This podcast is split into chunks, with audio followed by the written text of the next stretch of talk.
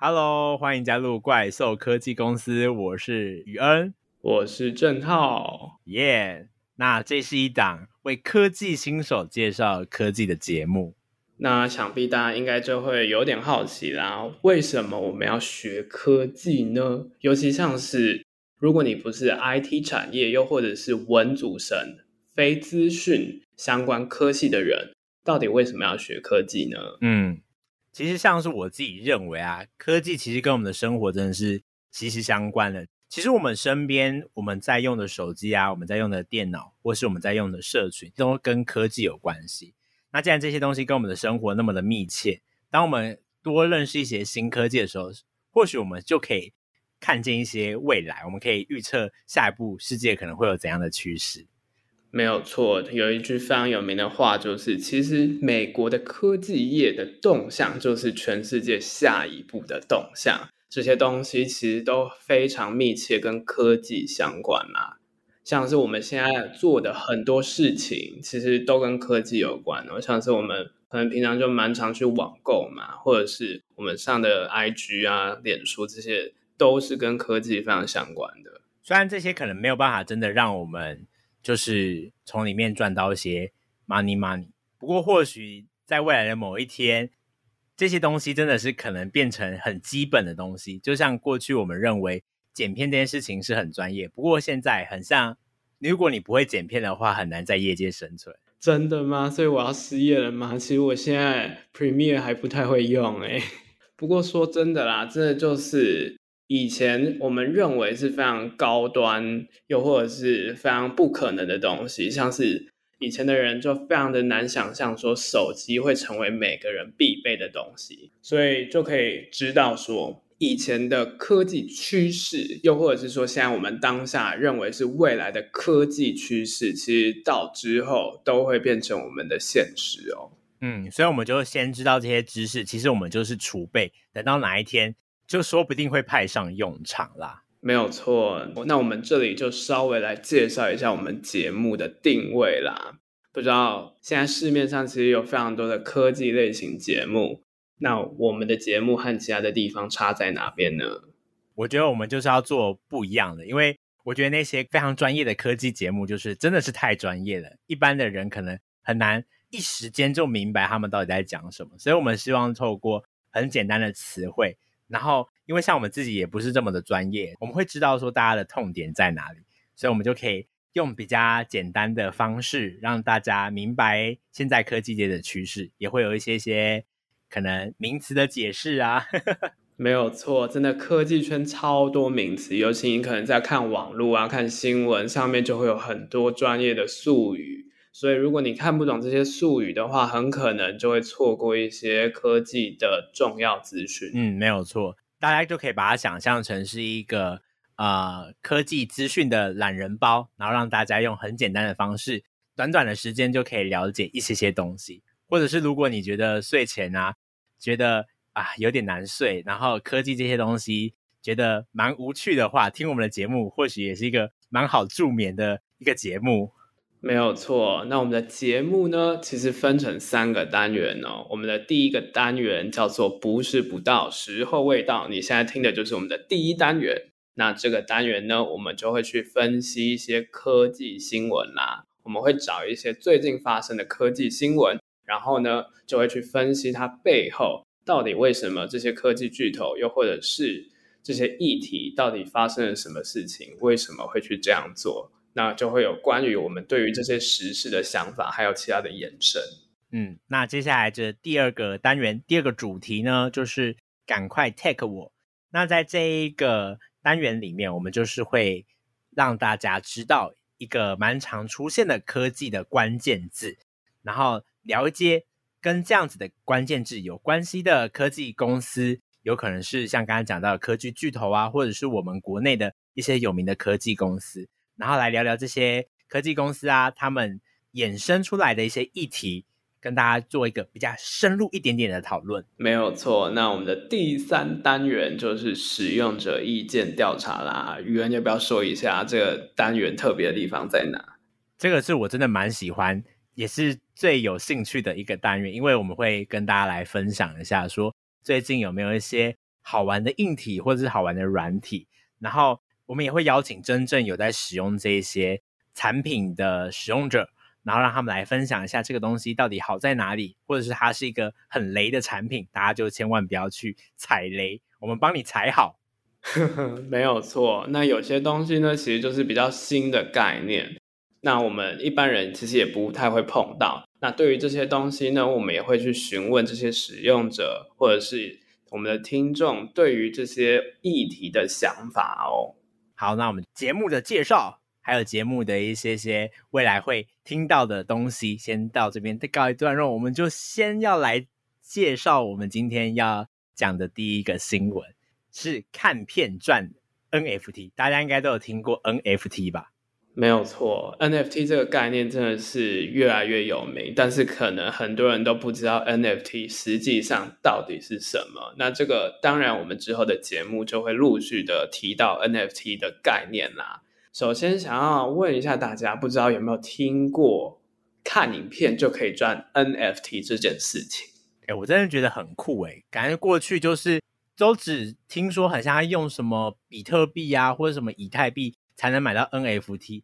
到底这个看影片能够赚 NFT 到底是什么现象啊？所以啦，就是因为 NFT 这么的特别，那 Netflix 就想出了一个新的概念，就是它在五月上线的一部影剧，叫做《爱死机器人》的第三季里面，它就藏了一些 NFT 在这个影集里面哦。宇恩有没有看过这个影集呀？呃，我还没有时间来得及去追。最新的啦，不过它的风格就是充满那个未来世界氛围，然后有时候是一些黑色的幽默。反正它推出之后啊，就受到全球科幻迷真的是非常的喜欢。没有错，那我自己呢，其实是在去年的时候，我大一的室友就有推荐我去看这个影集，我就觉得这个影集真的是非常的特别，跟我以前看的动画真的是差非常多，就是有那种哇，我以前都不会想象的画面出现。就是比较稍微黑暗一点点的感觉，没有错。那这个影片呢，其实就非常的受到大家的欢迎，也难怪出到了第三季。那 Netflix 就在这个第三季里面就埋了一些东西，它到底藏了什么呢？他们埋了九枚专属的 NFT，然后这些 NFT 呢，他们是很巧妙的用那个 QR code 设计在可能是在动画的画面里面啊。有些是藏在这个官方的社群讯息或者是广告看板上面，没有错。这个 NFT 其实原本它只开放在北美市场使用，是后来才开放到全球，大家都可以一起找这些 NFT 的。那到底要怎么找呢？其实观众只要发现了 QR code，然后扫描之后就可以得到那些 NFT 了。然后现在网上其实也有很多的论坛或者是挖宝的攻略，就是让大家可以知道到底哪里有 QR code，因为有些人就是就是怎么找就是找不到，需要别人帮助一下。对，不过这个真的是 NFT 应用上的一个大创举吧？真的，这个真的是非常的吸引人，所以他在登场的光是前五天就吸引了全球非常多的粉丝去讨论。就已经送出了十一万枚的 NFT 了，哇！网飞真的是超大手笔的，对啊。可是网飞到底为什么要做这种感觉很像在亏钱的事情啊？这就不得不说到网飞今年真的是蛮惨的。他在疫情的时候，我们可以回想一下，疫情的时候大家其实都只能待在家里，所以就蛮常看这些串流频道的，所以他那个时候就赚得非常的多。那到现在后疫情时代，其实大家看这些串流的时数也越来越降低，甚至呢，市场已经开始要逐渐的饱和了。它在今年遇到的状况，就像是股价开始跌，然后呢，还有出了一些公关的问题，像是台湾的粉专原本是想要用时事梗来制造话题，但是呢，他就好巧不巧用了快筛的这个梗。就引发了网络上面非常多的争议，不知道宇恩有没有看到？有，我是觉得说还蛮地狱的啦。就是这件事情在当时的时候，真的是一件，就是大家都抢着需要快筛的时候，你拿这件事情开玩笑，我是觉得不是很妥善啦。不过就行销的角度来讲，的确是有做到行销之后是负面的行销啦。对对，这就是真的是创造了蛮大的话题。那我们回过头来，刚刚就是讲到王菲今年真的就是很惨。那所以呢，他就来推出了新策略，就是像是这个 NFT，就是他开的第一个实验性质的行销手法。不过你自己认为这样子的一个效果有没有如预期啊？就是因为就是后疫情时代嘛，然后大家就比较少在看串流，就开始退订。你觉得对于这样子的一个现象会有很好的效果吗？这就是非常好玩的地方了，因为其实 NFT 对于我们现在一般人来讲，真的还是太远了。其实就算是元宇宙这个概念，对于脸书这种想要全力发展元宇宙的公司来讲，其实在今年也开始慢慢的收手，慢慢的放缓他们想要前进元宇宙的目标。那当然，对于 Netflix 来讲，其实。他们使用 NFT 这个策略，对于一般人来讲是比较没有效果的。但是对于科技，又或者是对于 NFT 这种比较趋势上面的东西有兴趣的人的话，可能会蛮吸引到他们的。但我自己是觉得是说，对于一般的观众来讲，可能效果就还好。不过我觉得他就是打到像是我们这种对于科技有一点点兴趣的，很像这一个部分的人。钱都不少，不过他就是订阅制的，你也没办法从这些人身上多赚一点钱啦，所以真的是蛮好奇他当时为什么会这样思考的。不过到底要怎么样才能够获得这个 NFT，大家应该会蛮好奇的吧？没有错，那这个 NFT 我们刚刚就有讲了，它是免费的哦，但是它其实虽然表面上讲是免费，它也不是到完全的免费，原因是因为。一开始你要先注册一个是可以购买 NFT 的钱包，然后呢，如果你想要制作这个 NFT 的话，你必须要用区块链上面的矿工来协助，所以你必须要付他们手续费，就是你还是需要花一点点的钱啦。那它是在以太链上面打造的，对，就是你要花那个以太币，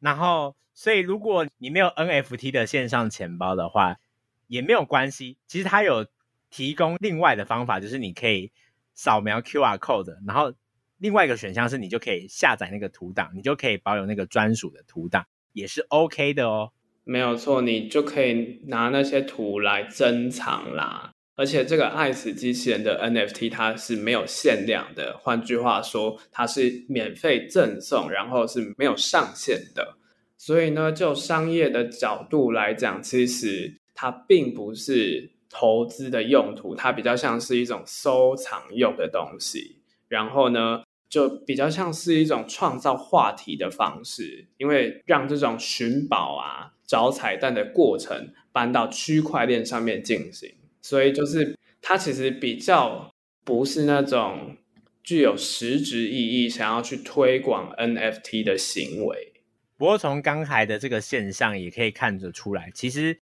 确实，现在真的是越来越难掌握消费者想要什么东西，然后加上普通人啊，对于广告跟隐私权就越来越注重，所以我们也观察到有另外一个案例哦，就是来自 Amazon，他们最近有一个叫做 Alexa Shopping List 的新政策，那这个也是一个蛮新颖的一个政策，没有错。那这个 Alexa Shopping List 的功能呢，其实就是想要推广他们的 Alexa 的。这个城市主要就是因为 Amazon，我们都知道它是一个电商的巨头，也就是说，只要是在网购领域，它非常的知道大家的想法。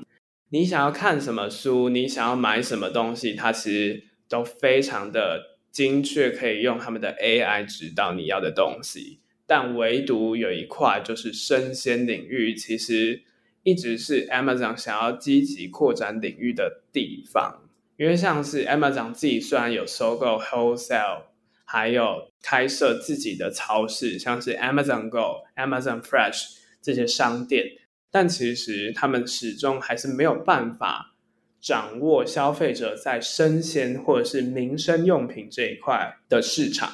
哦，就是说他们过去。这些实体的商店之外，他们现在还想要把就是线上在生鲜这个部分也做起来。没有错，所以它这个新推的活动就是说，你只要在实体商店去买东西，然后你凭借着那个条码，你用手机去扫描那个条码，传到这个 App 当中，它就会给你现金回赠的点数。然后累积满一定的点数之后呢，你就会拿到亚马逊的现金礼券啦，你就可以用这些礼券再去买 Amazon 上面的东西。哦，那、啊、这个礼券就是不限于在生鲜上面，就是任何的 Amazon 的商品就可以买，对吧？没有错，因为这个它其实主要是想要搜集消费者对于购买商品，他们到底会有什么样的偏好或者是习惯。想要更完善他们的 AI 系统，所以想要借由搜集消费者购买这些生鲜行为的数据资料，去掌握他们的消费行为，记录他们的网络消费。哎、我真的觉得这还蛮不错的。就是其实我觉得这个会吸引我的是那个回馈的部分，就是那种很及时性，你买下去东西，然后你可以拿到一笔回馈，那个是会驱使我愿意去。花更多钱去买东西，虽然很像实质上面看起来，其实我是花更多钱，可是就是那种回馈就会让心里感觉很像有赚到的那种 feel 啦。没有错，所以真的亚马逊就是非常的希望可以攻下这一块的市场。虽然可能有些人会觉得说，Amazon 会利用这样的形式再去让他们的 AI 提供的广告更加的精准，所以。不免还是会有一些人就会觉得是说，Amazon 会不会知道了太多的资讯，也因此隐私权就会受到挑战，又或者是说投精准的广告是不是会让人觉得很没有隐私权这一块？嗯，我自己是觉得说，很像真的有东西被剥夺的感觉，就是为什么他们可以这么的容易就取得我们的喜好？我觉得这个是我觉得很。恐怖的地方，但其实就是像刚刚讲的，他就是给你一些现金回馈，然后你也把你的资料就告诉他啦，其实就是这样子的互利行为。另外一个方面就是说，如果今天的广告一旦不精准了，就会发会发生什么样的问题呢？就像是假设我是一个平常不会去买登山包的人好了，那今天。因为没有精准广告，所以广告商还有演算法并不会知道我到底喜欢什么。他今天就给了我登山包的广告，那这样子我铁定是不会点下去，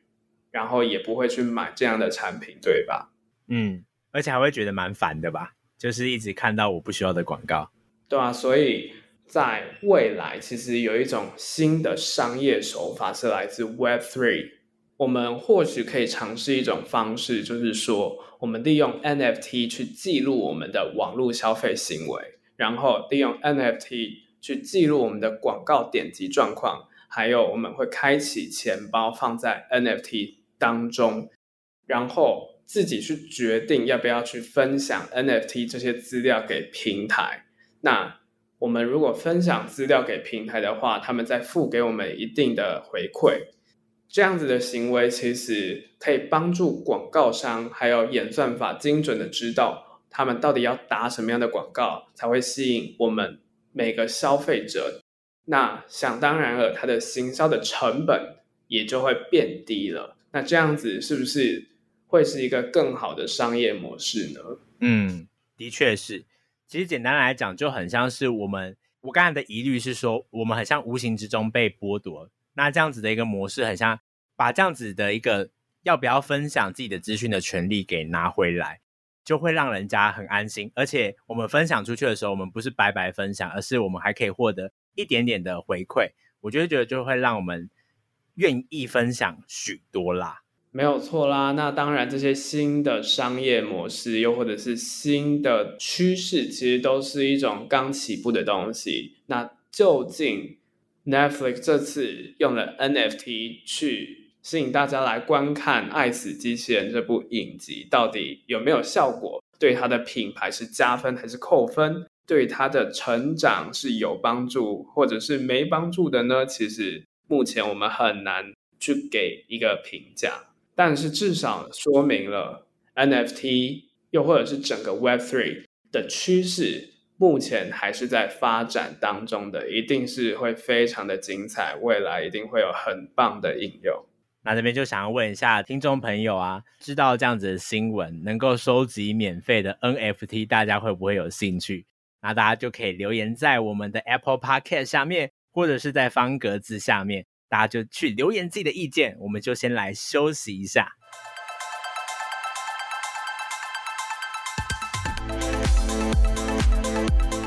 耶，yeah, 我们回来了。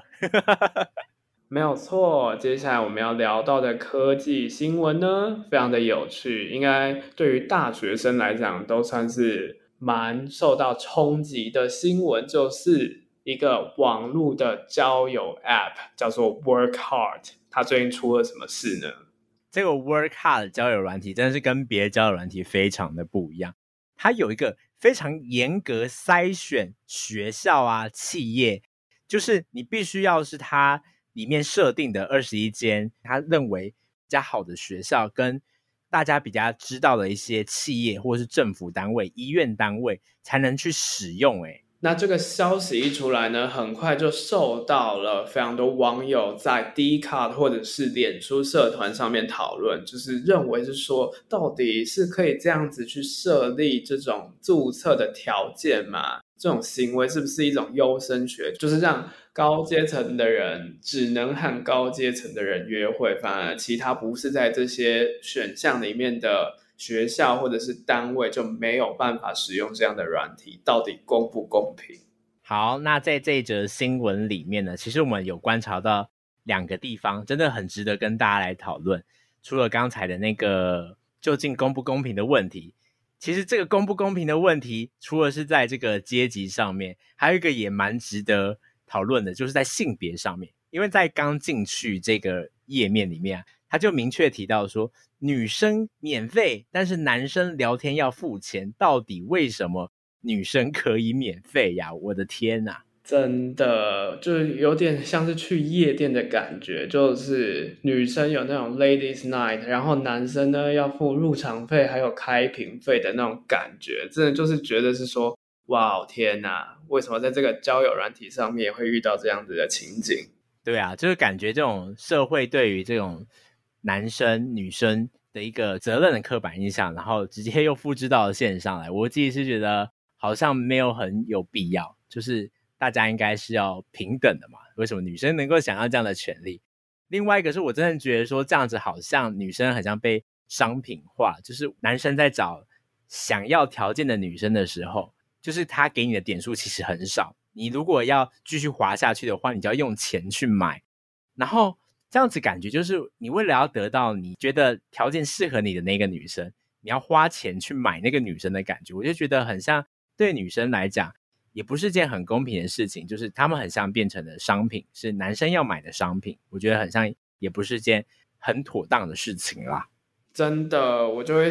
既然我们讲到了钱，就真的是让我想到，如果这个 app 它当初主打的是想要用钱。想要吸引大家去用钱去买他们的服务，其实它在当初的设计上来讲，它的使用体验应该要更好才对，就不会像是说你前面滑了几个，然后都没有看到你喜欢的，你连看到喜欢的都还没出现，就开始叫你付钱了，又或者是说他在一开始的介绍界面上面就很明确的讲。女生免费，男生聊天要付钱。我觉得，身为男生来讲，看到这样的讯息，我就会觉得是说，哇，好像在设计上面来讲是需要再去思考的地方。就是觉得说，这个软体既然就是主打用钱来买服务的话，就是可以让它的设计跟体验上面都可以在。好一些些吗？就是让人用起来至少要好用嘛，然后筛选的那个演算法可能也要做得好一点点，不然可能筛了十个你都没有找到你喜欢的，我真的是觉得不太好啦。因为就我自己觉得，它透过这样子的形式限制了一些学校才能使用，然后它也透过了新闻报道去让它的知名度提升很多，其实也创造了不少的话题热度。但是它在使用体验上面，真的还是蛮需要加强的，就是。在他们的整个的商业思维上面，其实不管他们是想要投广告，又或者是想要吸引大家使用应用程式内购的功能，它在整个购买机制还有使用体验，又或者是试用上面，其实应该还可以再做得更加的完善。的确是，那就希望这个 Work Hard，如果你有听到 我们的节目的话，就是我们是觉得说，嗯。不错啦，这个概念，但是东西要再进步，我们就或许会更愿意使用。不过就是刚才有提到说，这个限定二十一所学校，然后还有一些知名的企业啊，就是很像跟之前这个 Clubhouse 有点像哦，就是必须要某些条件才能进到那一个聊天室里面。那这样子限制的方式让人加入，为什么当初 Clubhouse 比较不会被批评啊？其实我们后来想了一下，就会发现是说，当初 Clubhouse 它其实是用了一种人脉的形式去呈现的，也就是说，它当初是只开放在戏骨里面的专业人士，又或者是说一些名媛人士开放参加的，然后主要是想要营造了一种像是沙龙的感觉，可以让同一个阶层的人。互相的聊天，然然后非常自由的去交换他们的意见，所以就是它的出发点很像，就是原本就是这样子设计的。所以我自己觉得说，其实也没有到真的不行这样子设计的。毕竟你除了用这样子的软体之外，还有很多的交友软体你可以去使用嘛。对于就是这种阶级复制啊，或者是歧视性的，我自己是觉得说。或许有，但是你可以选择用其他的软体嘛？对，而且这个软体目前也没有到很好用。或许你用其他软体还会有更好的体验。没错，那不知道宇恩刚刚讲到体验，对于交友软体的想象是怎么样呢？哦，我过去在用交友软体，我是觉得说，真的是蛮多时候你必须要花一点点钱才能去进到更深的关系。可是我就会觉得说，嗯。关系真的是需要用钱来建造的嘛？就是我会这个部分就会让我就是蛮多的思考，所以我自己还是比较喜欢就是